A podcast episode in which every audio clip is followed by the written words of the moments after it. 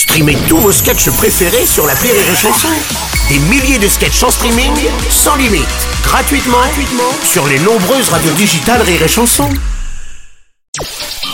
Le Journal du Rire, Guillaume Po.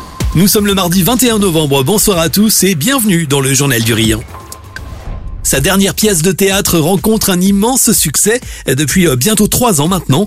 En cette fin d'année, Josiane Balasco revient sur les planches avec un chalet à Stadt. À partir du 1er décembre, la comédienne s'installe aux nouveautés à Paris pour les dernières et ultimes représentations.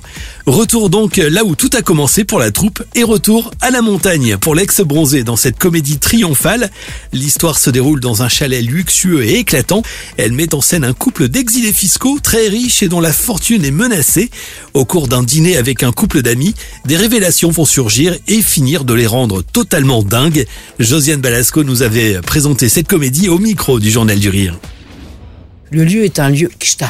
Voilà, on dit ça, c'est un espèce de, paradis euh, euh, pour milliardaires euh, en montagne, en Suisse, où, beaucoup, ça on entend parler de Gstaad dans les, pages des, magazines People, où, beaucoup de célébrités ont leur chalet. Et on parle de l'ennui de ces gens qui peuvent pas aller tout comme ils veulent dans leur pays d'origine, parce que il faudrait qu'ils payent en liquide et que maintenant c'est contrôlé.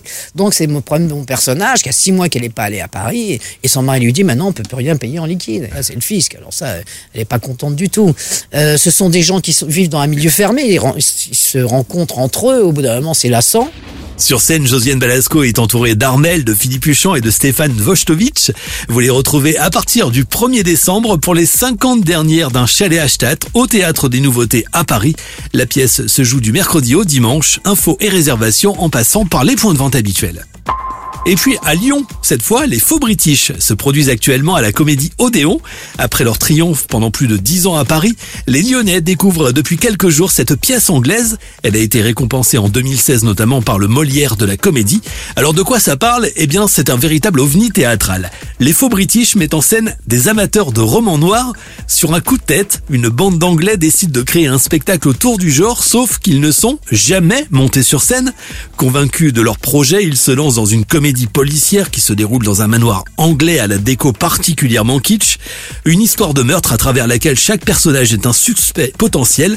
C'est drôle, c'est très original et c'est à découvrir actuellement à la Comédie Odéon jusqu'au 13 janvier prochain. Rire et chanson à Lyon, c'est sur 94.9 FM.